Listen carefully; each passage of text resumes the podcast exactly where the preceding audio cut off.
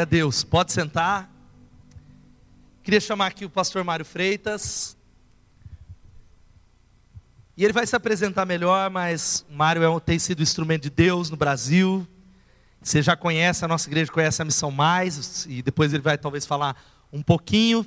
E muita gente da igreja que está aqui lembra da última vez que ele veio, faz muito tempo atrás, e quanto a palavra dele marcou o nosso coração, tem sido usado não só no Brasil, mas fora. E eu costumo dizer assim que a graça e o pecado nivela todo mundo, mas há muita graça sobre ele. Ele é torcedor do Fluminense, então ele é um pastor muito inteligente. Então vamos aplaudir o Senhor antes de orar pelo Mário e que abra o coração para a palavra de Deus nessa noite. Eu tenho convicção que Deus vai falar através dele. Glória a Deus. Graça e a paz, queridos. Amém? Que prazer a gente estar aqui de novo. A última vez que eu vim, de fato, não era aqui ainda, né? E ver a forma como Deus tem agido nessa igreja e na vida do pastor Ricardo, que é nosso amigo pessoal, é um grande privilégio para mim, grande honra.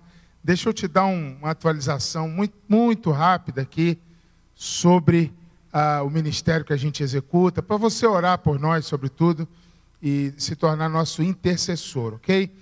É, fundamos no Brasil, praticamente 10 anos, uma organização chamada Mais Missão em Apoio à Igreja Sofredora. Por isso que nós do Fluminense nos identificamos bem, por causa do sofrimento que nos acomete. Ah, na ocasião, a Mais foi criada para cuidar ou para apoiar cristãos em três arenas: ah, locais onde houvesse ah, perseguição religiosa algum tipo de desastre ou catástrofe natural e também zonas pós-guerra. E nós começamos a trabalhar com isso.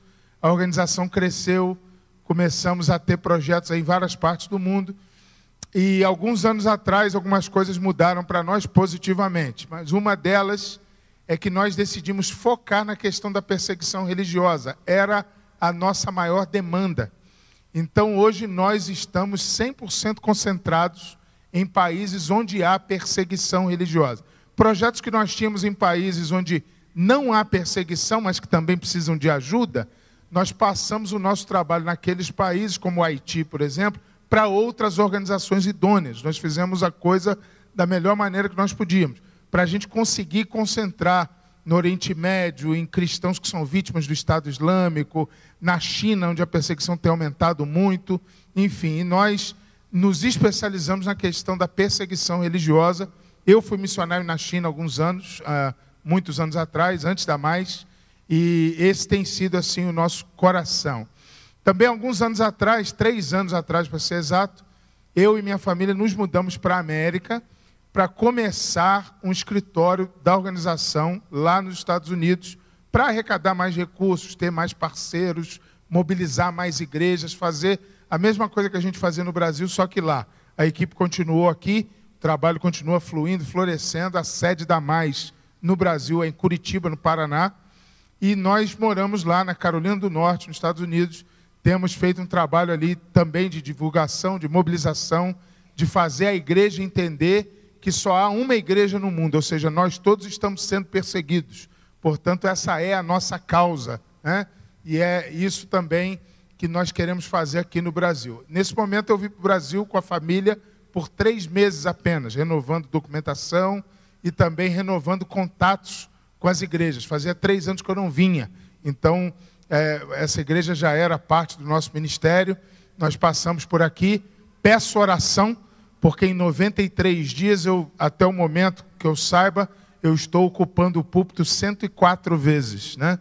E em 11 ou 12 estados diferentes do Brasil. Então está sendo uma loucura. Cheguei do, do Rio de Janeiro agora 4 horas da tarde. Essa semana é toda no estado de São Paulo, praticamente, mas são diversas igrejas, a maratona, incluindo desde Araçatuba até São Paulo capital, e a gente vai rodar aí. Mas pede a Deus para me dar graça, me dar força, me dar garganta, né, para a gente cumprir o chamado aí que o Senhor nos deu. Amém? Glória a Deus. Nós vamos abrir a palavra. Antes disso ainda, só um minutinho. É, eu não sou exatamente assim um cara do, do merchan, mas nós temos alguns livros que ajudam a sustentar o ministério de apoio à igreja sofredora. Só que tem um deles que eu não sei onde é que ele foi, se ele está aí na cadeira, pastor. É, o Revolução do Amor. Mas tem lá, tem três títulos lá, não precisa pegar, está tranquilo. É, eu quero enfatizar um dos livros que a gente relançou agora. Tá? Tem livros lá sobre vocação, livro Eu Tenho um Chamado, tem o Revolução do Amor, que é esse outro. Esse livro aqui, é, o nome dele é Socorro, Meu Filho Deixou a Igreja. Nome é emblemático. A questão é que esse problema tem assolado famílias cristãs. Nós, como pastores, recebemos a todo tempo abordagem de pais dizendo: Pastor, meu filho, perdi meu filho para a faculdade, meu filho não quer saber da igreja, como é que eu faço? E a gente, esse livro é um livro, na verdade, de encorajamento. Ele não acha culpados, ele não vai falar que a culpa é da igreja, que a culpa é do pai. Ele vai dizer com todas as letras que Deus é o maior interessado na salvação da sua casa. Portanto, você é que é parceiro de Deus nesse projeto, não o contrário. Né? Deus deseja o filho pródigo de volta. Então, esse livro, se não for um problema da sua família, glória a Deus por isso, glória a Deus, mas às vezes é, é o problema de alguém por quem você tem orado. Quem sabe esse livro encoraja e esse livro está lá à disposição, assim como os outros materiais.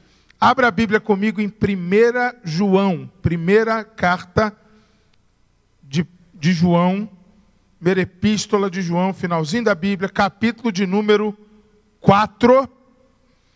Nós vamos ler do versículo 7 ao versículo 11. 1 João 4, de 7 a 11. Não vou me delongar, mas tem sido uma palavra que Deus tem me dado para ministrar aqui na igreja no Brasil, não a única, mas uma delas. E que eu sinto fortemente no coração que Deus vai fazer uma obra grande entre nós nessa noite aqui, no nome de Jesus. Vai, vai acontecer um negócio novo, diferente. Não sou eu que garanto, mas eu garanto o Espírito Santo. Né? Não, as minhas garantias estão nele. 1 João capítulo 4, do verso 7 ao verso 11. A minha versão diz assim: Amados, amemo-nos uns aos outros, porque o amor procede de Deus, e todo aquele que ama é nascido de Deus e conhece a Deus. Aquele que não ama não conhece a Deus, pois Deus é amor. Nisto se manifestou o amor de Deus em nós, em haver Deus enviado seu Filho unigênito ao mundo, para vivermos por meio dele. Nisso consiste o amor, não em que nós tenhamos amado a Deus, mas em que Deus, em que ele nos amou e enviou seu filho como propiciação pelos nossos pecados. Amados, se Deus de tal maneira nos amou, devemos nós também amar uns aos outros. Glória a Deus pela Sua palavra. Vamos orar outra vez? Feche os seus olhos. Repete essa oração comigo. Repete ela em voz alta. Diz assim: Senhor meu Deus, a minha vida está aberta para o mover do Espírito. Eu não quero ser distraído por nada nesse momento. Eu te peço que a minha vida, os meus valores, a minha mente, sejam transformados para a glória do teu nome, no nome de Jesus. Amém. Amém, amém. Glória a Deus pela Sua palavra. Queridos, para a gente começar essa palavra, eu quero contar um testemunho para você, pessoal, nada recente, testemunho que remonta aí quase 20 anos atrás mas que será a explicação ou a base para essa palavra que Deus colocou no meu coração. Como eu falei, não somente é o ministério da Mais, mas é o meu ministério pessoalmente, o cuidado e o apoio a cristãos que sofrem de perseguição religiosa. E eu não estou aqui para promover a organização, isso de fato é só um testemunho. Eu vou te contar agora como é que isso começou na minha vida. Por que, que eu faço essa loucura? Por que, que eu é, só vou em país onde ninguém quer ir de férias? Por que, que nós, de fato, temos um coração para ajudar irmãos nossos 215 milhões de cristãos no mundo que sofrem de perseguição religiosa em algum grau. Por que, que é isso que ocupa o meu coração pessoalmente? Eu vou te contar agora e você vai entender. Com base no texto também. Eu fui missionário na China há alguns anos. Fui para lá no final do ano de 99, faz tempo. Eu trabalhava com uma organização que evangelizava nas universidades, então não tinha nada a ver com cristãos perseguidos. A gente sabia que a igreja era perseguida na China, sabia que havia restrições, sabia que não era recomendável que estrangeiros andassem muito perto de cristãos para a segurança dos próprios cristãos.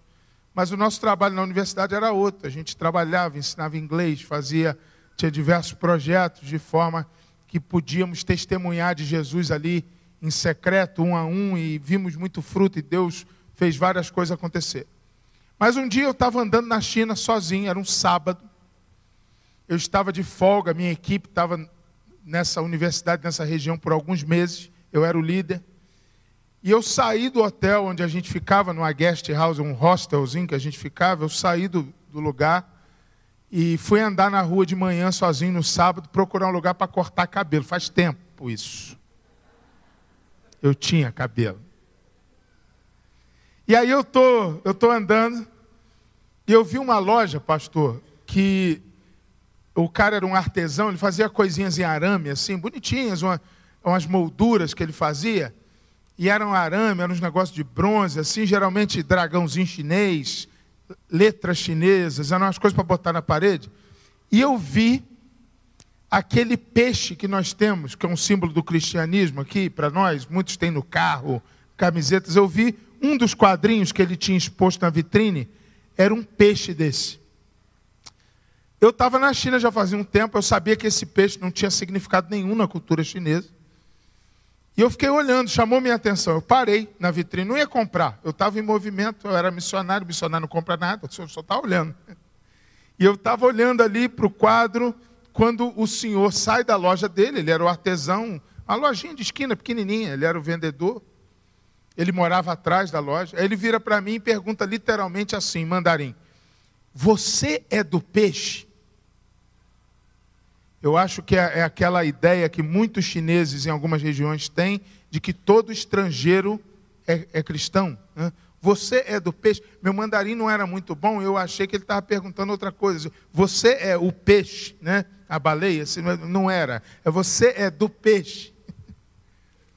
Aí eu falei, sim, eu sou do peixe. Ele, então entra aqui. Aí ele falou assim, eu também sou do peixe. Achei aquilo máximo. Sensacional. Eu me senti lá no livro de Atos. Sabe por quê? Porque o peixe, originalmente, se você não sabe disso, a palavra peixe em grego é ictus, que é a mesma raiz de Cristos. Os cristãos da igreja primitiva, eles se identificavam com um peixinho na areia por segurança mesmo, porque não podia sair falando abertamente que era cristão. Então, se eu desenhasse um peixe, o outro cara também, ele era da mesma, do mesmo grupo, da mesma fé. Né? Então eu me senti lá em Atos, você é do peixe, eu sou do peixe, então entra aqui. Aí eu estou lá. Aí ele chamou a filha, adolescente, morava atrás assim, falava inglês, aí ela veio para traduzir a conversa, ajudar ele falava um dialeto do chinês, era complicado. Aí eu estou conversando, me chamaram para ir na igreja no outro dia, com eles, domingo. E eu fui. Cheguei na loja dele, estava fechada. Ele passou de carro, ele e a esposa na frente, a filha atrás, eu sentei do lado dela. Saímos da cidade. Preste atenção. 45 minutos dirigindo, ficando cada vez mais ermo, cada vez mais rural saímos mesmo da cidade. De repente, esse homem joga o carro dele para o acostamento, acha um arbustozão grande, esconde o carro atrás do arbusto. Ele até saiu para ver se tinha visibilidade ou não, escondeu o carro, chamou a gente para sair do carro e começamos a andar numa trilha no mato. Mais 45 minutos a pé na trilha. Eu não vi carros, outro carro senão o dele, eu não vi pessoas, eu não vi casa nenhuma. Nós andamos mais 45 minutos de carro, 45 minutos a pé, um lugar extremamente escondido. Se eu tivesse sozinho com ele, eu ia ficar com medo, mas ele está com a família.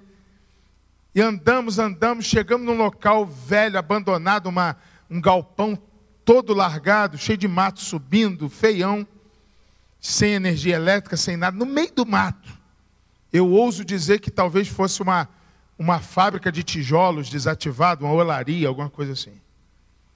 Na hora que esse homem abre a porta, 250 cristãos lá dentro no fogo, lambendo fogo, gritando aquela benção, aquele louvor, aquela adoração e a presença de Deus. Eu, eu, eu pensei que eu estava no céu já, que coisa linda.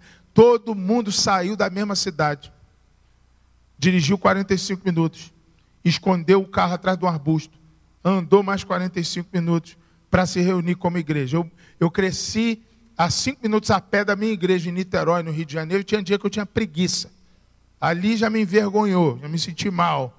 Foi o primeiro dia que eu botei os meus pés na chamada igreja clandestina. Aí eu estou lá com eles, é adoração comendo, e eu estou. A menina ainda me perguntou assim: você precisa de tradução, a filha do, do, do artesão? Eu falei: não, só se, se eu, se eu precisar eu te peço. E o louvor acontecendo, e eu lá com eles e tal. E de repente, se você não ouviu nada do que eu contei até agora, essa é a parte que você precisa ouvir. O pastor chama à frente duas famílias. No meio do culto, assim, chamou à frente. Ia chamar o fulano e Beltrano, vieram duas famílias à frente. Vou chamar de família 1 e família 2. Família 1, um homem, nos seus cinquenta e poucos anos, tipo o Ricardo, assim mais ou menos.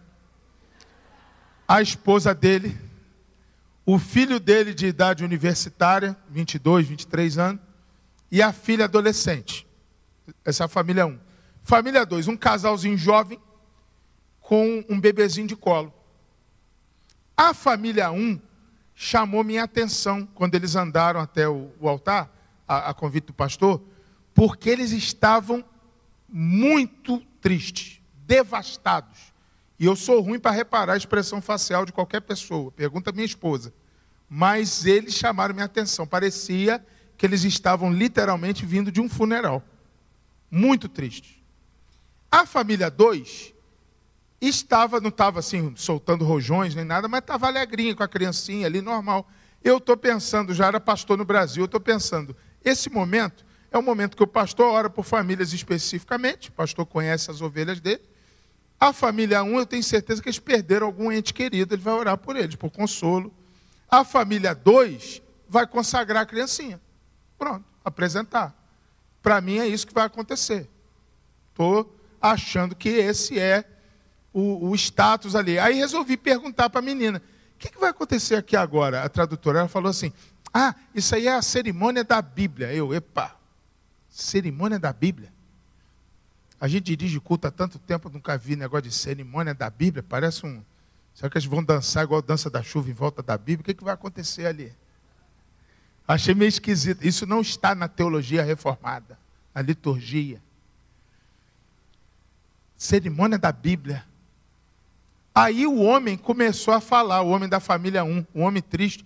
E eu falei, traduz aí, que eu quero entender essa cerimônia da Bíblia. Quando ela falou cerimônia da Bíblia, eu reparei que ele estava mesmo segurando uma Bíblia, aqui assim. E a família dele aqui, triste pra caramba, e a outra família ali. E o pastor no meio. E ele está aqui Aí ela falou: tá bom, traduzo. A primeira frase dele, eu pensei assim: ou ela não sabe inglês, não sabe traduzir o que ela está dizendo, ou eu sou maluco. Eu fiquei completamente fora. Porque ele está segurando a Bíblia, triste, com cara de morte. Aí ele diz assim: Esta semana foi a melhor semana da história da nossa família. Aí eu pensei: eu quero estar longe desse homem, na pior semana da história da família dele. Eu fiquei confuso pra caramba. Eu falei, não, não pode. Como é que pode? Ele segurando a Bíblia, é, foi a melhor semana, mas parecia que ele tinha morrido. Só que aí ele continuou. Vem aqui comigo, ele continuou. Ele falou assim: foi a melhor semana da história da nossa família, porque a palavra de Deus habitou na nossa casa. Aí foi explicar. Essa semana eu não fui para o trabalho, minha esposa também não foi, meus filhos não foram estudar. Nós ficamos em casa como família o tempo todo. Nós acordávamos assim que o sol nascia. Íamos para a cozinha, minha esposa começava a preparar refeições. Sentávamos ali em volta do fogão e começávamos a leitura bíblica como família. O meu filho é o melhor leitor, então ele lia quase o tempo todo em voz alta. E nós líamos o dia inteiro sem parar. Se desse vontade de alguém no banheiro, podia sair, a gente não parava aqui. A gente continuava lendo. A gente comia lendo a Bíblia. Se o meu filho precisasse comer, alguém lia no lugar dele só naquele período. Depois ele voltava a comer. Com a boca desocupada, ele voltava a ler. Mas a gente não parava de ler a Bíblia até tarde da noite. Desde a hora que o sol nascia até 10, 11 horas da noite, meia-noite, quando a gente não tinha mais força, aí a gente deixava a Bíblia um pouquinho, ia dormir um pouquinho, para no dia seguinte acordar e começar a ler a Bíblia de novo. Em uma semana, nós lemos a Bíblia, o Novo Testamento inteiro, como família, e o Antigo Testamento, de Gênesis até Josué. E a razão pela qual nós estamos tristes, e nessa hora esse homem começa a chorar copiosamente, é que pelo tamanho da igreja e pela escala, o papel que a gente anota o nome lá atrás, a gente só vai conseguir hospedar a palavra de Deus em nossa casa outra vez daqui a um ano. Aí só naquele momento, a minha mente imbecil entendeu que aquela igreja de 250 irmãos tinha uma Bíblia para ler e que eles revezavam essa Bíblia entre eles semanalmente, e que a família do bebezinho seria a família triste na semana que vem, quando eles passariam a Bíblia para outra família. A igreja, na verdade, tinha duas Bíblias: uma para o pastor preparar sermões e outra para eles fazerem rodízio. Na hora, eu fiz uma matemática rápida na minha cabeça. No meu apartamento em Hong Kong, eu tinha oito Bíblias, além da que eu carregava comigo para ler todo dia. Dessas oito Bíblias que eu tinha, eu fui ver depois, três estavam no plástico. Eu nunca abri as Bíblias. Eu comprei porque estava barato, ou eu ganhei de presente, Bíblia de estudo, não sei das quantas, e estava na minha biblioteca, mas eu nunca usei. As outras eu usava esporadicamente para preparar um sermão, alguma coisa, procurar uma referência. Mas tinha uma Bíblia que eu usava todo dia, só aquela. Os meus irmãos faziam rodízio de Bíblia. Aquilo me deu raiva, inicialmente, acompanhado de vergonha, acompanhado de um sentimento de querer morrer, acompanhado de um monte de sentimento pecaminoso, até que finalmente a ficha caiu de que Deus estava começando uma obra na minha vida naquela, naquele dia. O amor que eu senti pelos irmãos perseguidos naquele dia e aqui você precisa fazer uma força para me entender. Eu nunca senti por outro tipo de ministério. Eu já estive em ministérios que têm necessidades tão grandes quanto aquela. Mas eu fui na Cracolândia e eu não senti o que eu senti lá. Eu fui no sertão e eu não senti o que eu senti lá. Eu fui no meio de prostitutas e pessoas que vendem seu corpo nas ruas e precisam ser evangelizadas, eu não senti o que eu senti naquele dia, porque naquele dia eu passei por algo que eu quero chamar aqui, nessa noite, de batismo de amor. E o meu batismo de amor é diferente do seu. Mas ele só não pode deixar de acontecer. Aquilo que me batiza em amor pode não ser verdade com relação a você. Eu não posso ter a expectativa de que o pastor Ricardo vá fazer pela igreja perseguida todas as loucuras que eu já fiz. Eu fui batizado em amor pela igreja perseguida, ele não. Agora, que ele não espere que eu faça pela igreja, pela evangelização de Piracicaba, as loucuras que ele faz, porque ele foi batizado em amor para isso, eu não. Você será batizado por uma causa para viver e morrer. Ela será sua. Ela será especificamente sua. Por vezes você não vai entender como é que os outros não entendem o que você entende, mas ela é sua. O que não há é uma opção de cristianismo onde essa causa não exista. Porque aquele que não ama e não ama desse jeito, não conhece a Deus, porque Deus é amor desse jeito. Nessa noite, o que vai acontecer entre nós é que uma semente vai ser plantada no seu coração e você vai começar a ser batizado em amor aqui de uma maneira que você não foi antes. E eu não ligo para qual tipo de projeto isso será. E eu tenho convicção ao afirmar que o teu pastor também não se importa. O que importa é que você não deixe de viver o tudo que Deus tem para que você viva, por não experimentar esse batismo de amor, porque não há evangelho real fora dele. E essa é uma afirmação seríssima, porém mais bíblica impossível. E nós vamos ver isso no texto, nós vamos trabalhar isso juntos, poucos minutos, eu não vou me delongar. Mas o que vai acontecer entre nós, mesmo que você não saia daqui com a revelação clara daquela razão pela qual você vai dar a sua vida, pode ser que essa razão te encontre, como a, a igreja perseguida me encontrou, daqui a um ano, dois anos, cinco anos, não importa, mas que essa semente vai ser plantada hoje, e a sua vida vai mudar, e Piracicaba vai mudar, disso eu não tenho dúvida. É nisso que eu creio. Que a não ser que haja um batismo de amor, a responsabilidade disso aqui não é de governo a responsabilidade disso aqui, de mudar o cenário nacional, é de uma igreja que foi batizada em amor. E isso vai começar a acontecer na sua vida hoje, nessa noite, no nome de Jesus. Eu creio piamente nisso. Como eu falei, é, é, eu acho, no meu livro eu falo sobre isso. Chamado é quando você se sente responsável por um problema do mundo. Eu me sinto responsável pela igreja perseguida de uma maneira que eu não me sinto responsável por outras coisas. É inexplicável. Você pode tentar perguntar à minha esposa como é que funciona, talvez ela tenha alguma teoria, mas eu acho que não.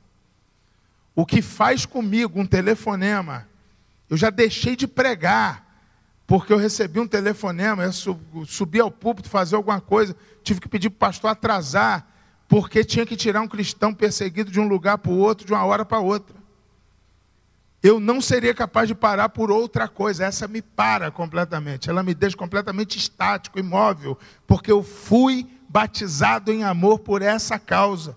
Não importa qual será a sua causa, Deus tem ela para você. O que importa é que há muitos cristãos que se contentam em viver um cristianismo sem isso, como se isso fosse possível, e biblicamente não é. Somente esse mergulho no batismo de amor pode mudar a nossa nação, a nossa cidade e a sua vida vai mudar a partir dessa noite. Isso vai acontecer. Então, como é que é esse tipo de amor que nos batizará, pastor? Eu ouço tanto falar de amor. O amor é tão banalizado entre nós. A gente fala de amor o tempo todo. A gente canta sobre amor o tempo todo. A gente fala na mesma frase que ama a Deus, ama a esposa e ama chocolate, ama canequinha aqui a gente completamente perdeu o, o, a dimensão do que o amor bíblico significa. Pois bem, esse amor no qual nós seremos batizados, esse ágape de Deus, esse amor que dá tudo sem uh, esperar nada em troca, que é diferente é, de outros tipos de amor, até da escritura mesmo, amor eros entre homem e mulher, o amor do, do, do filéu, que é o amor entre irmãos. Não, esse aqui é um amor que você simplesmente não tem mais dimensão do que você está fazendo, um negócio que o Espírito Santo te dota de uma capacidade de amar que você não tem como explicar ela cientificamente, não tem como escrever livro sobre isso aqui. Mas que eu creio que vai acontecer pelo Espírito Santo. Agora, o que que acontece? Quais são as marcas desse amor que nos batizará? Eu quero trazer três palavras desse texto que nós lemos aqui explorá-las rapidamente. Vou contar algumas histórias rápidas. E a gente vai orar por isso. A gente vai se arrepender de ter vivido até hoje sem isso, se for o caso. E nós vamos ver algo novo acontecer entre nós para a glória do nome do Senhor. Primeiro lugar, olha comigo o verso 8, diz assim: Aquele que não ama, não conhece a Deus, pois Deus é amor. A primeira palavra que marca esse amor que, com o qual Deus te batizará nessa noite é a palavra coerência. Você será batizado com um amor coerente, em nome de Jesus. O que, que eu quero dizer com coerência? Nós temos, a nossa geração tem cobrado coerência. A nossa geração já tem falado muito sobre coerência. E é para falar mesmo. Vou te dar um exemplo bobo aqui, não bobo, mas simples. A, a minha mãe tem 81 anos. E na semana passada, dez dias atrás exatamente, ela sofreu um acidente doméstico e quebrou o fêmur em Curitiba, onde ela mora. E eu estou numa agenda que eu estou literalmente cada dia num lugar diferente. Eu não estou conseguindo parar. Pela graça de Deus, eu estou no Brasil na época que isso aconteceu. Glória a Deus por isso. Não era nem por estar aqui. Deus preparou tudo. Aí eu arrumei um jeito de, no dia da cirurgia dela, ir lá em Curitiba, ver se as coisas estavam tudo certas, e contratar enfermeira, e ver um local para ela ficar sendo cuidada, e ver cuidadora e tal. E ligo várias vezes ao dia, e faço meu cuidado. eu sou filho, isso é o mínimo que eu posso fazer. Aí, alguns poderiam dizer, se soubesse de uma coisa assim, caramba, o pastor Mário nem foi ver a mãe, que não é o caso. É tão incoerente que ele resgate cristãos perseguidos na, no Iraque e que na hora que a mãe se acidenta ele não tenha o que fazer. E eu concordo 100% com você. O nome disso é incoerência, não cabe. Como é que pode? Como é que pode? Não pode. Não tem cabimento. Então, é, já existe entre nós uma cobrança natural em termos de coerência. O povo das igrejas já fica ligado sobre a coerência da liderança. Glória a Deus, é para ficar mesmo. Cobre coerência de nós no que nós dissermos, com relação ao que nós fizermos. Só que isso aqui é ainda mais profundo. Deixa eu aprofundar com você. Eu leio há alguns anos um autor que nem cristão é, ele é um rabino, chamado Harold Kushner. Eu leio ele há muitos anos. Tem vários livros dele. Ele me apresentou uma teoria num de seus livros, nem lembro qual, porque eu li vários, que ele chama de pensamento grego e pensamento hebreu. Eu não quero ser filosófico aqui, mas já já você vai entender o que eu quero dizer.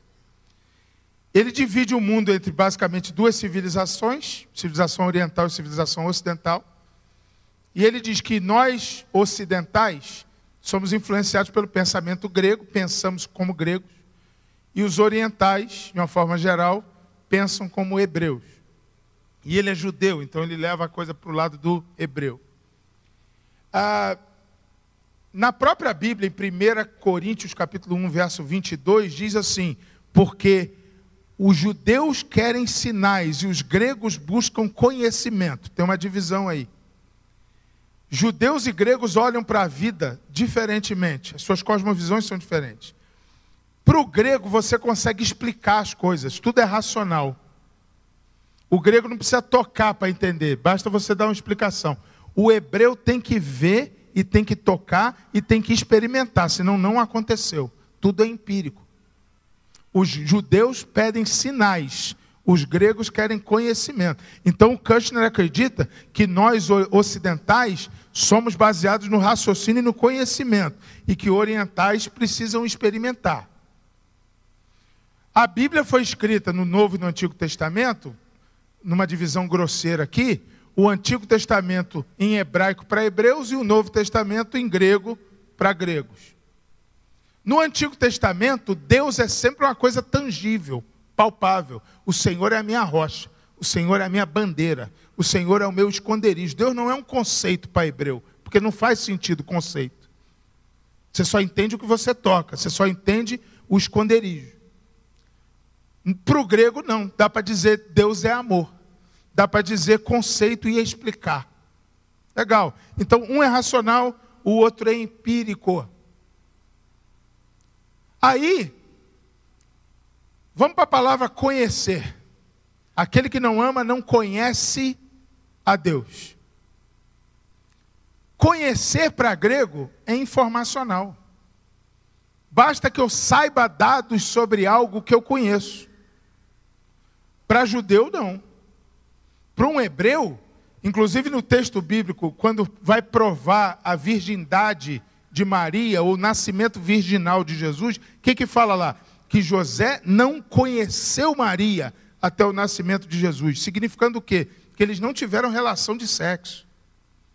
Porque para hebreu, conhecer é intimidade, mistério e toque. Não é saber dados, não.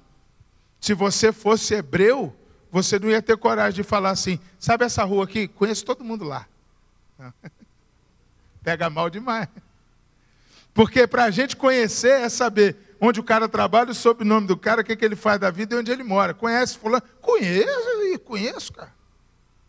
E para o hebreu? Não, eu não conheço porque eu não tenho nenhuma entrada na história dele, eu não tenho nenhuma intimidade com ele, eu não vivo com ele, eu não eh, tenho mistério com ele.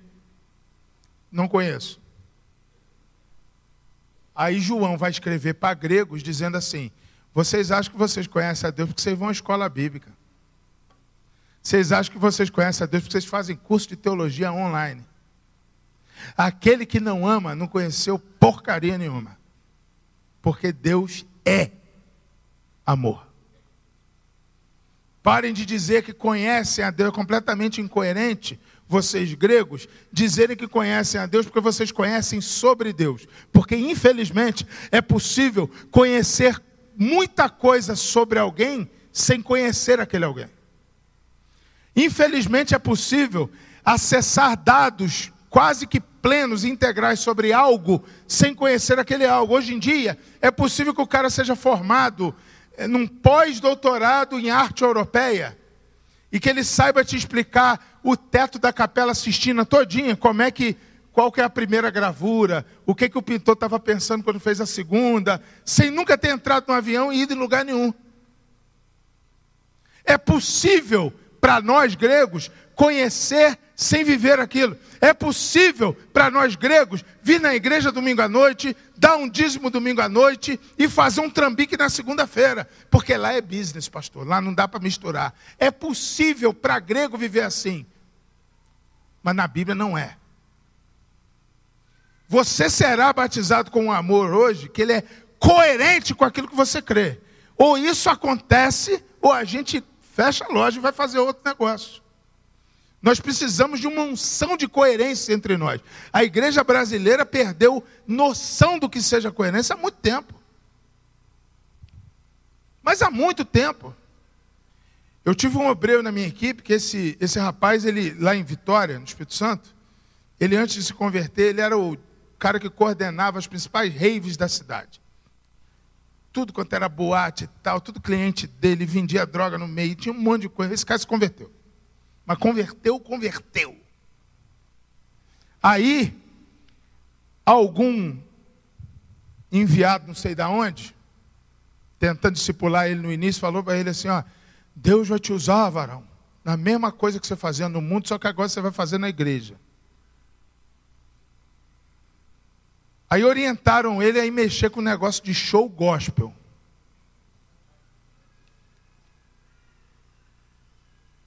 Foi aí que ele nos conheceu. Aí quando eu conheci ele, a grande crise dele era, pastor, eu vou falar um negócio agora que você vai me bater. Eu falei, o que, que é? Rapaz, é que eu estou com saudade de fazer negócio com traficante, porque com cara que mexe com show, show gospel, é a pior experiência que eu já tive na minha história. Traficante é mais ético, ele fala que vai deixar o negócio lá, ele deixa.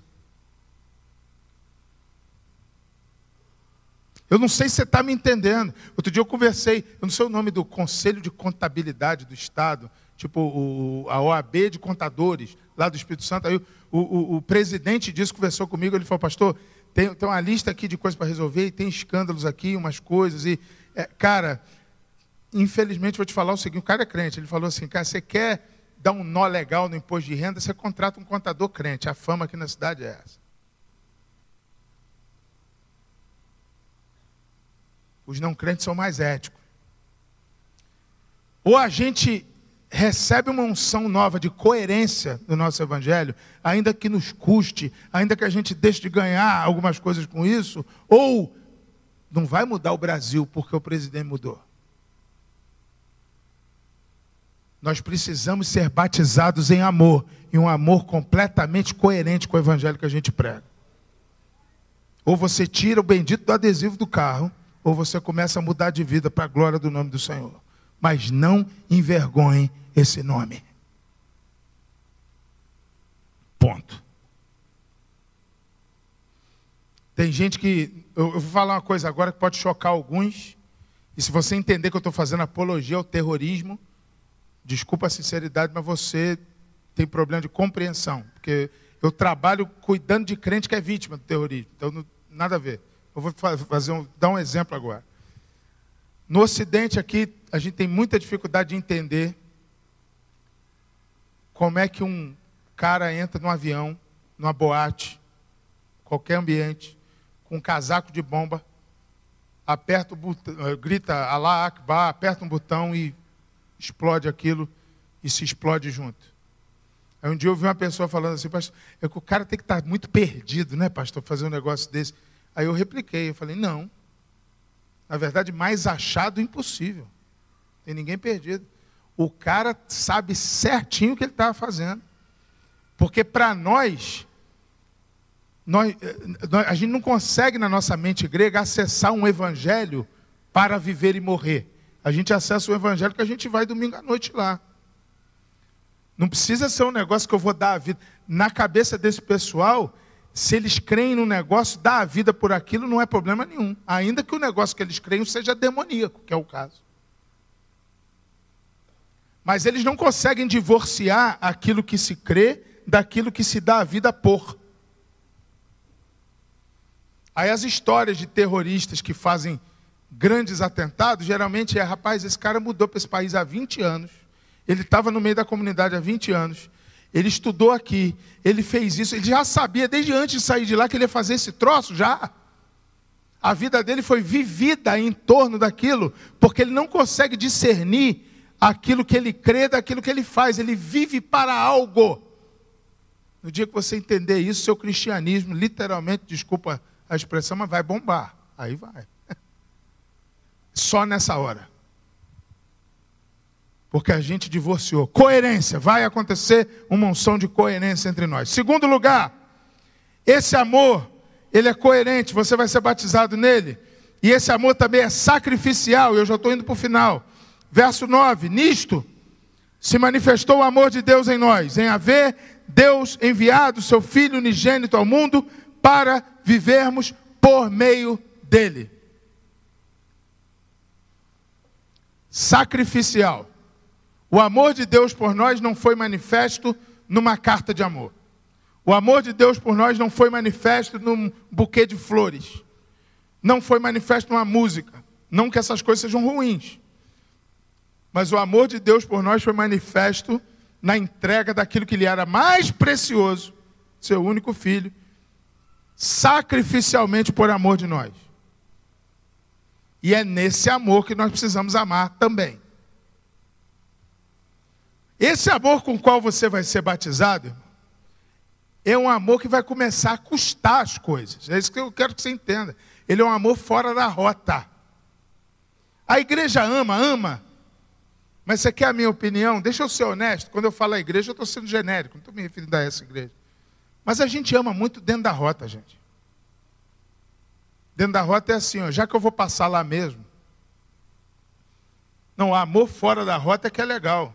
Não, pastor, conta comigo para abrir a igreja aí para esse culto seis horas da manhã, porque afinal é meu caminho da roça, eu vou acordar 15 minutos mais cedo, não vai ser dificuldade nenhuma, eu abro a igreja sim, e depois vou para o trabalho, sem problema nenhum. Para mim é um privilégio e tal. Legal, glória a Deus que tem gente para fazer isso, irmão. Aliás, eu honro você, porque só de acordar um pouco antes, já, a maioria não faria. Agora, vai começar a me impressionar, você fala, não, pastor, pode deixar que eu vou abrir a igreja lá em Campinas. O amor fora da rota é disso aqui que o texto está falando, do, do amor de Davi ao consagrar o sacrifício e dizer: Não quero dar ao meu Deus sacrifício que não me custe nada, que eu já ia fazer mesmo. Conta comigo porque eu já vou estar lá mesmo. Não, é o amor fora da rota. Não é o amor que deixa de comer um Big Mac, é o amor que deixa de trocar de carro para abençoar. É o amor que deixa de mudar de imóvel naquele ano para abençoar. É um amor que faz de fato sacrifícios que, humanamente falando, não seriam explicáveis é com esse amor que você vai ser batizado. Eu não sou capaz de amar todas as causas assim, mas a causa para a qual eu fui batizado, Deus é minha testemunha do que, que eu já perdi e investi em torno dessa causa. E vou continuar fazendo. Mas se é assim, pastor, você daria um imóvel, um carro, qualquer negócio? Não, por qualquer negócio não, nem, nem dentro do ministério, qualquer negócio. Mas eu fui batizado em amor de uma forma que só eu sei explicar. E isso vai acontecer com você para a honra e glória do nome do Senhor. E aí a gente é, vira outra medida. Você já não. não é, é, tem até que tomar cuidado para não ser irresponsável às vezes. Porque esse amor ele é completamente entregue. Esse amor é completamente sacrificial. Ele não mede o que, que ele faz por amor. Deixa eu te contar uma história aqui. Anos atrás eu estou pregando na Jordânia. Aí eu estou com meu tradutor, pastor egípcio. E no primeiro banco, extrema direita do banco assim, uma mulher entrou, tinha entrado no culto, sentou lá e começou a chorar. Muito alto. Imagina eu estar tá pregando aqui com essa pessoa espernear de chorar.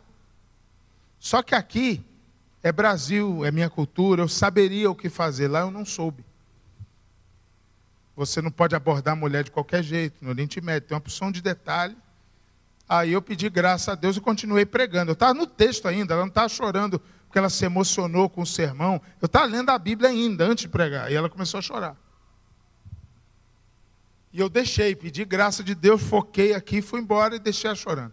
Acabei de pregar, falei para o tradutor, fulano, vamos lá comigo, que eu preciso conversar com essa mulher, essa mulher está sofrendo, o que está acontecendo? Ele falou assim, ó, eu vou, mas em vez de eu traduzir a conversa assim, frase a frase, como a gente faz, deixa que eu converso com ela, ver se eu acalmo ela, e eu conto para você. Eu falei, legal. Aí começaram a conversar. Aí estão lá no ar, de repente, Rafik começa, o olho dele começa a abrir assim. Aí ele começa a chorar mais do que a mulher. Eu falei, estou sozinho. Estou sozinho, preciso saber que parada que é essa que você está chorando, que eu quero chorar também. Depois eu vou lá na Bethesda de Piracicaba, quero fazer meus irmãos chorar também, que eu vou ter assunto. Aí, ele virou para mim e falou, Mário, vou te explicar. Qual, você trabalha com perseguição religiosa há tanto tempo, Mário. Qual é o país mais perseguido do mundo para a igreja, para um cristão? Eu falei, Coreia do Norte. E o segundo? Arábia Saudita. Foi essa mulher saudita. Aí eu já tremi. Já comecei a tremer porque não se encontra cristão saudita. Agora tem uma conversa meio diferente, mas principalmente naquela época, não havia qualquer vestígio de uma igreja conhecida, uma célula, qualquer coisa parecida dentro do território saudita. Não entra a Bíblia, nem a sua pessoal, naquele país. É um dos países mais fechados do planeta. Se o cara se converte, o cara fica completamente isolado, ele não conta para ninguém, é, pena de morte. Existem vários riscos. Essa mulher, três anos antes, ela estava jejuando o jejum do Ramadã. Até porque ela é esposa do Sheikh, o pastor da mesquita dela, o líder islâmico da comunidade. Aí essa mulher estava no jejum do Ramadã, ela foi dormir à noite e apareceu para ela um homem de branco. E esse homem de branco vira para ela e diz assim: Eu sou Jesus, o caminho, a verdade e a vida, e ninguém vai a Alá senão por mim. E aquela mulher se apaixonou pelo homem de branco. E ela entregou o coração dela ao homem de branco sozinha, dentro do quarto, sem ver as quatro leis espirituais, sem Bíblia, sem discipulador, ela e o homem de branco. E agora ela faz o que? Conta para o marido? Na Arábia Saudita, eles jogam ácido no rosto da mulher, queimam. Ela não podia falar para ninguém o que aconteceu. Ela continuou se relacionando com o homem de branco às noites em oração, pedindo a ele que ajudasse ela a crescer. E ela colocou uma meta na vida dela, uma meta no coração dela. Aquilo se tornou para ela a meta histórica dela para sacrificar. Ela disse assim: Eu preciso achar a igreja de Cristo, porque eu quero crescer. Eu preciso da igreja. Mas não tem igreja. Não tem como ela falar, não tem como ela perguntar, não tem como ela sinalizar que ela quer achar cristãos. Ela não pode fazer isso. Mas esse amor, quando nos batiza, ele, ele é o amor do sacrifício. A pessoa não pensa. Aí ela começou a orar e falar: Homem de branco, eu quero a igreja. Aí um dia ela está assistindo a TV da Arábia Saudita, pastor, com o esposo a TV do governo, TV saudita. Eles estão assistindo o programa e o, e o programa, naquele dia, era uma espécie de um documentário sobre a Jordânia. E aí falou um monte de coisa da Jordânia, da riqueza da Jordânia, só quando chegou no elemento religião, deu uma cutucada na Jordânia. Disseram assim: a Jordânia é um país islâmico, mas eles não são islâmicos assim puros como nós. Porque na Jordânia há uma certa permissão para a igreja se reunir em alguns contextos. Então, eles não são puros assim como nós, porque eles permitem que os porcos infiéis se reúnam. Passou isso no programa. Ela foi para o quarto dela, ajoelhou e falou assim: Homem de branco, eu preciso achar os outros porcos. Eu quero ir para a Jordânia. E ela começou a orar. Jesus me leva para a Jordânia. Jesus me leva para a Jordânia. Dois meses depois, a irmã dela vira para ela e diz assim: Minha irmã, eu vou te abandonar. Como assim você vai me abandonar?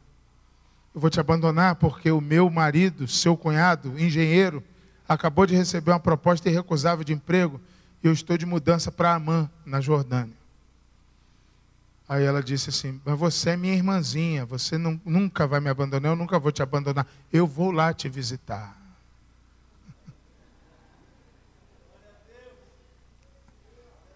Aquela mulher chegou lá na, naquele dia, no, no domingo de manhã. Ela chegou na casa da irmã, virou para a irmã e falou assim: Eu sei que aqui o Islã é diferente, aqui é mais aberto. E eu tenho um sonho e você vai me ajudar a concretizar esse sonho. Que sonho que é esse? Andar na rua sozinha. Falou para a irmã. Não, mas não pode, pode, porque eu sei que você vai, eu sei que aqui você pega o carro e vai no shopping. Nós não podemos fazer isso na Arábia Saudita, você sabe bem. Eu não posso sair na rua sem burca, eu não posso sair na rua sem meu marido.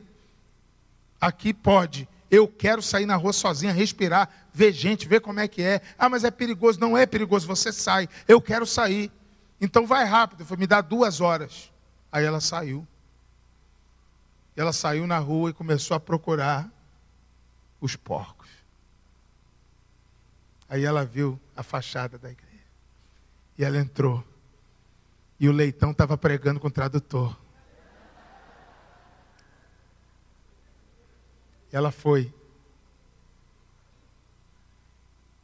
Não viu nada aquela mulher. Eu também não vi nada depois que eu soube da história. Essa mulher sentou e começou a chorar copiosamente. Sabe por quê? Porque foi a primeira vez na vida dela que ela entrou numa igreja. Primeira vez na vida dela que ela pegou uma Bíblia na mão. Primeira vez na vida dela que ela recebeu um abraço de um outro crente. A primeira vez na vida dela que ela escutou louvores espirituais. A primeira vez na vida dela que alguém explicava a Bíblia para ela. Mas quando você é batizado em amor, a loucura vale a pena. O sacrifício existe. Eu não sei o que aconteceu com essa mulher, não me pergunte, eu não sei mesmo. Nunca mais eu encontrei. O que ela fez foi muito grave. Se ela foi pega no que fez, ela provavelmente não está entre nós.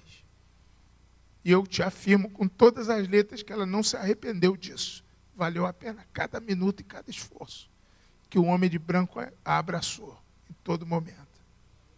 Porque vale o sacrifício. Você será batizado com um amor de sacrifício. Não um amor dentro da rota, não, um amor fora da rota. Um amor que faz um negócio que só mesmo o Espírito Santo poderia te levar a fazer. Isso vai acontecer com você. Último lugar para a gente fechar, vou acabar, sei que o horário já passou. Versículo de número 11, para a gente fechar mesmo, terminar. Eu falei que esse amor que vai te batizar é um amor coerente. Eu falei que esse amor é sacrificial. Em último lugar, agora eu quero te dizer que esse amor é horizontal. Olha comigo, verso 11. Amados, se Deus de tal maneira nos amou, devemos nós também amar uns aos outros. Originalmente o texto, outro jeito de interpretar seria o seguinte: da maneira como Deus nos amou, devemos nós amar uns aos outros. Com essa coerência, com esse sacrifício, nós agora amamos os outros. No mesmo formato, não menos. Não a versão light do amor de Deus, mas a mesma, a extensão do amor de Deus. Quando a gente fala em horizontal, e vertical, você tem o seu amor vertical por Deus, que é a sua devoção, a sua adoração, a sua santidade, a sua entrega. E o amor horizontal é por lados. E aqui há sutil, um sutil erro de interpretação que a maioria de nós crentes costuma cometer, de pensar que o amor horizontal é uma consequência do amor vertical. Eu já ouvi isso inúmeras vezes na minha vida. Como eu amo a Deus e Deus me ama verticalmente, aí eu amo também o outro, ou seja, é uma consequência. Mas se é consequência, então é secundário. Pode ser nobre, pode ser bonito, mas é secundário, não é primário. O jeito que o texto coloca isso não é consequência, é o mesmo amor. O horizontal e o vertical são indivisíveis, não houve um sem o outro. É diferente. Assim como a cruz é verticalmente e horizontalmente indivisível. A cruz é um símbolo fascinante nisso aqui. Porque se você tirar o horizontal da cruz, você tem um poste. Se você tirar o vertical da cruz, você tem um pau deitado no chão, um pedaço de pau.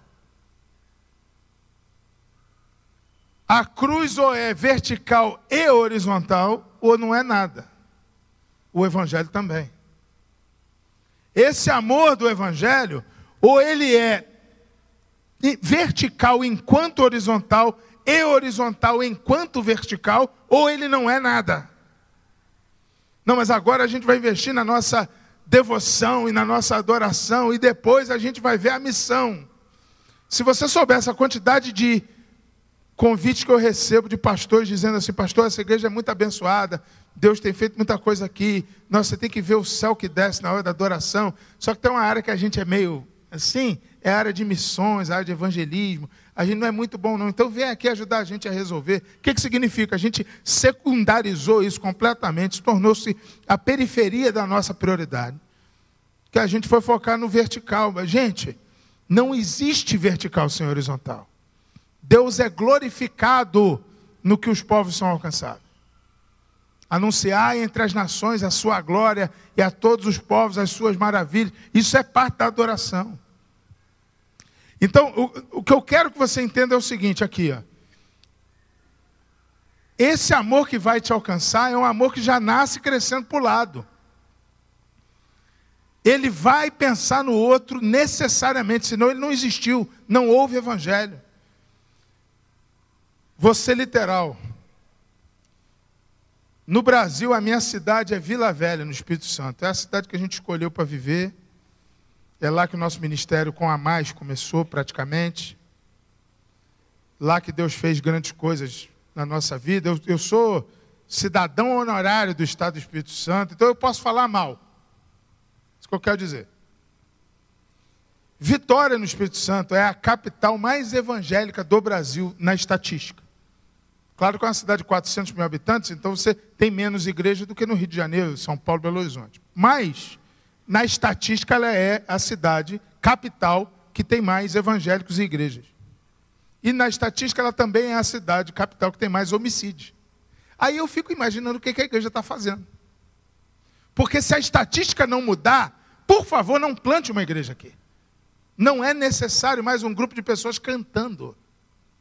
Eu não sei se você quer que eu desenhe isso.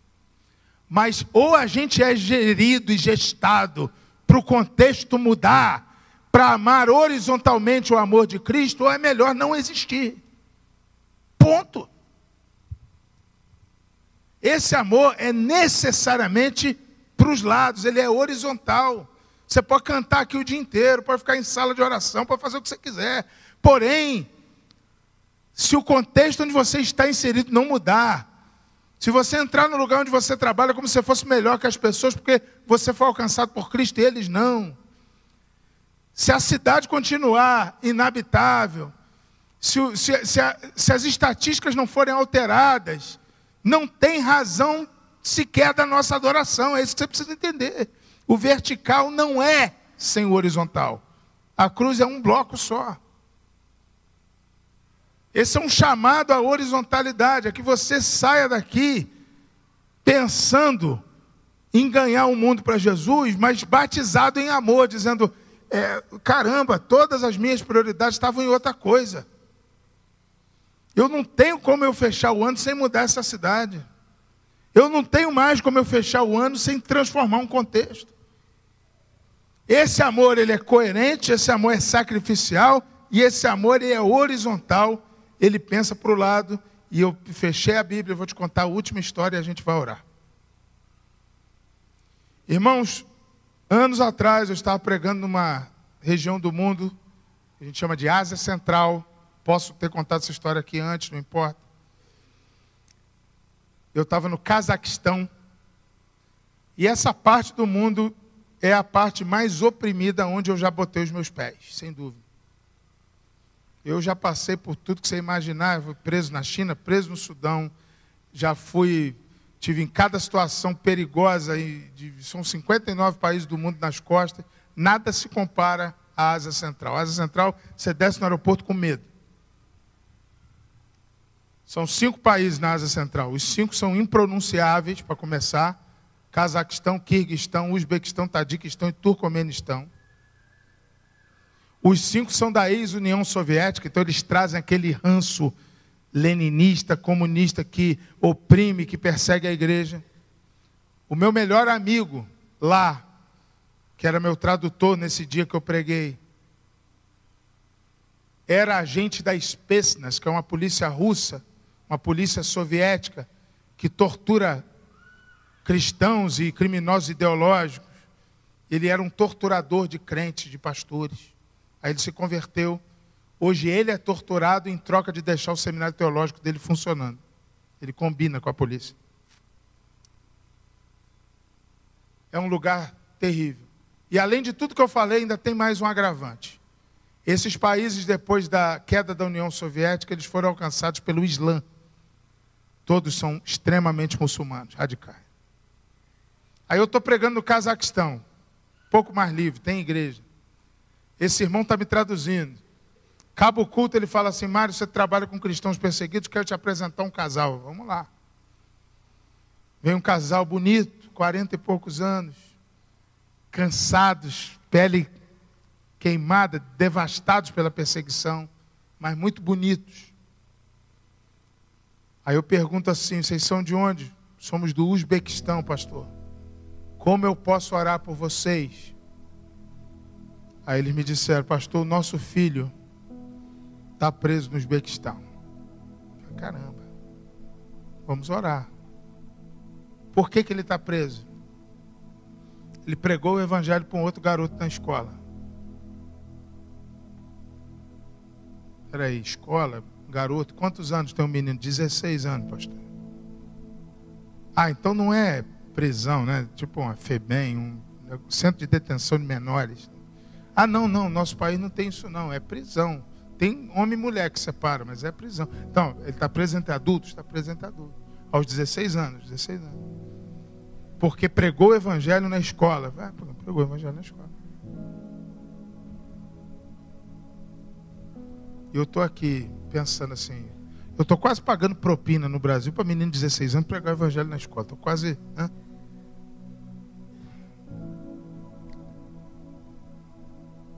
Aí eu falei assim, eu, cara, não acredito, ele está preso.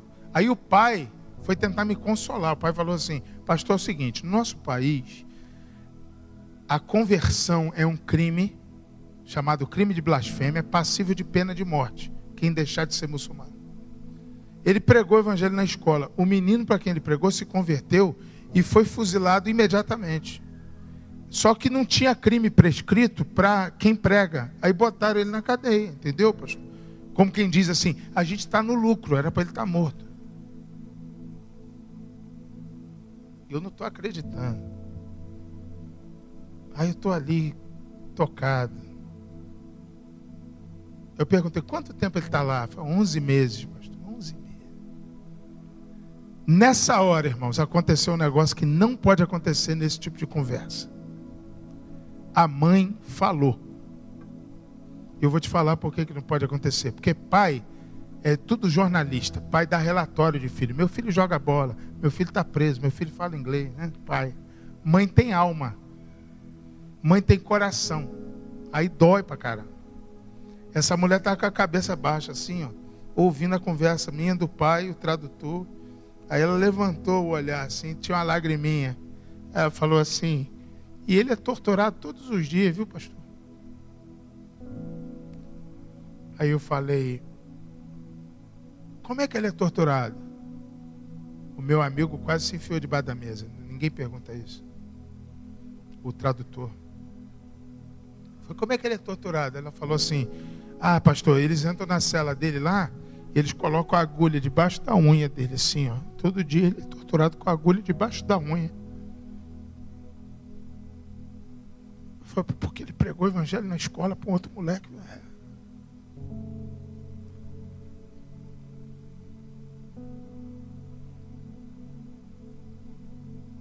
Aí o pai voltou a falar. Ele falou, pastor, mas eles fazem isso porque eles querem que o garoto pare de pregar, vire muçulmano, entendeu, pastor? Eles torturam, é normal. Eles querem que ele desista, pastor. Aí, assim, eu já estava, eu já estava na tampa, né? Mas já que você vai ser humilhado, seja humilhado direito. Né? Fecha a tampa do caixão mesmo, faz? Seja embaraçado.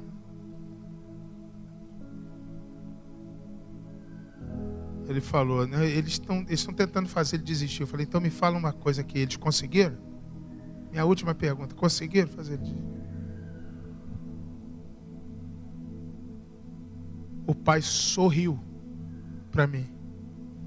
Eu não vou esquecer do olhar daquele cara nunca. Me atormenta a cara dele. Como quem diz assim, você está de brincadeira, né, pastor? Falou, pastor, para meu filho parar de pregar, ou eles matam ele ou eles tiram ele de lá. Mas até agora só o que eles conseguiram foi 138 conversões na cadeia. Esse moleque não vai parar. Ele não pode parar. Eu tenho três filhos.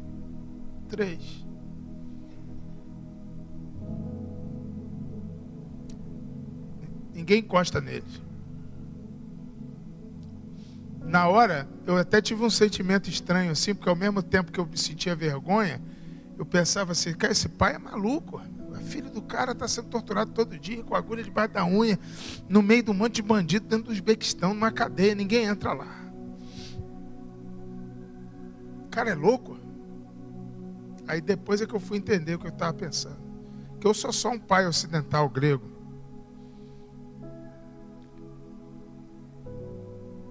Aquele homem não gerou um filho na cabeça dele, eu acho. Ele gerou um missionário para ele administrar.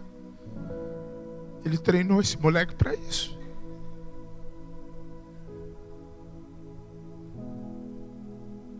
Eu acho que ele pensava, somente aquela alma pura vai conseguir ficar na prisão do Uzbequistão e testemunhar de Jesus sem se corromper. Ele se sentia honrado, mas ele tinha sido batizado em amor. Só isso pode explicar.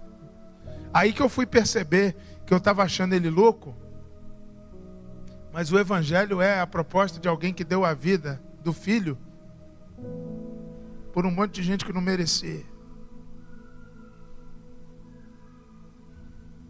Quem estava vivendo o Evangelho era ele, não eu. Ele não gerou um filho, ele gerou um pregador para dar vida pela igreja do Uzbequistão. Isso é amor horizontal. Esse menino está tá livre, glória a Deus por isso. Ele está no Cazaquistão com os pais. Mas esse amor é inconfundível. E esse amor vai te batizar hoje, vai te visitar hoje aqui. Vai acontecer um negócio.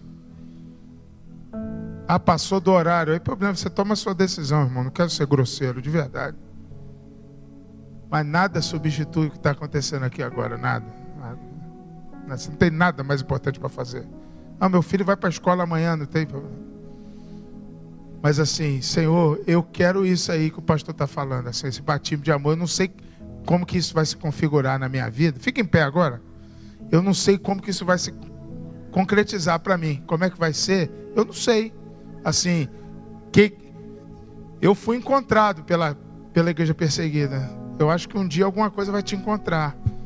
Muito provável que você não saia daqui com uma causa na cabeça. Não é disso que eu estou falando. Mas a semente vai ficar aí. Né?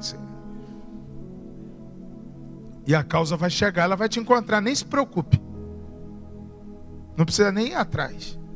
Você precisa ir atrás disso, desse batismo de amor. É disso que a Bíblia estava falando o tempo todo. Se eu não tiver esse amor, eu nada seria. Mas vamos continuar nesse evangelho problemático, doente, depressivo da igreja brasileira. Me perdoa a sinceridade. A não ser que sejamos batizados com o batismo de amor. Então, se é isso que você quer, você vem aqui na frente que nós vamos orar por você. Simples assim. É rápido, não tem tempo, não é um apelo, é uma oportunidade. Apelo parece que eu estou apelando, né? Vem aqui, pelo amor de Deus, aqui para orar. Não, você é oportunidade, é uma chance.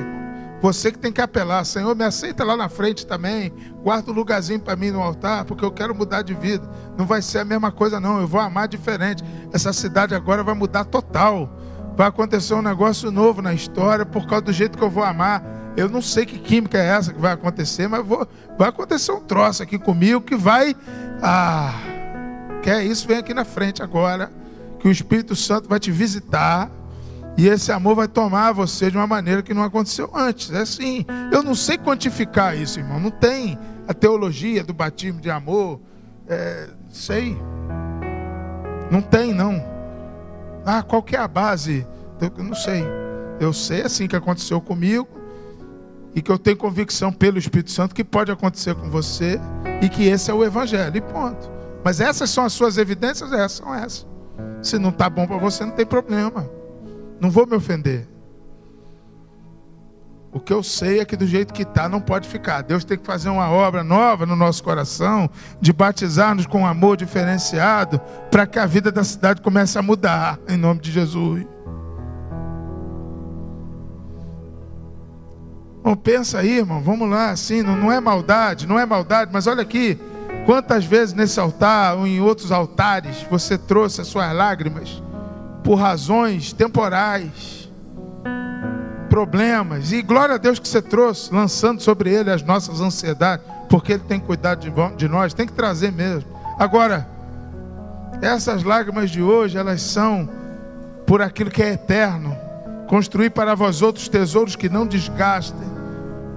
Tesouro inextinguível nos céus, onde não chega o ladrão, nem a traça consome. Pois onde está o vosso tesouro, ali estará também o vosso coração é para mergulhar nesse negócio. É uma causa que te deixa completamente doida, assim, ela vai, ela vai acontecer na sua vida. Vai, você vai ficar irreconhecível em nome de Jesus. É o que nós queremos. É o que o reino quer, é o que o reino precisa. Deus amado, glória ao teu nome, Senhor. Glória ao teu nome. Isso aqui, ó, Senhor, isso que está acontecendo é para a tua glória exclusiva. Não há humanamente como homem convencer do seu pecado, da sua mediocridade, um outro homem. Não há como palavras, genialidade, historinhas fazerem isso aqui. O Espírito Santo foi o pregador da noite, portanto a glória é toda sua. O Senhor é o único nome lembrado entre nós aqui agora. Foi o Senhor quem pregou e é o Senhor que vai colher os frutos do nosso coração. Senhor, nós declaramos a nossa falta de prioridade. Nós declaramos que não sabíamos amar como convém, não sabemos ainda, mas hoje, hoje, pelo Espírito Santo, hoje, aqui agora, um vento novo sopra sobre nós. E existe assim, pelo Espírito Santo, então, um novo momento. E nós amaremos de forma irreconhecível. Amamos a cidade de Piracicaba, amamos o, estado de São Paulo, amamos a família, amamos o Brasil, amamos as causas, amamos os homossexuais, amamos as prostitutas, Senhor, hoje de uma maneira diferenciada, amamos os povos não alcançados, amamos a igreja perseguida, amamos portadores de deficiência, amamos pessoas em geral de toda tribo, povo, cor, raça, tipo, amamos, amamos, porque o Senhor amou primeiro. E que esse amor invada o nosso coração de uma maneira inexplicável Vai distribuindo no teu povo agora, Senhor. Nós clamamos dons e talentos e ministérios, chamados específicos para o teu povo, vocações, Senhor, enrustidas, enclausuradas, guardadas entre nós, ofendidas com liderança no passado, ministérios que deixaram de acontecer por causa de amargura.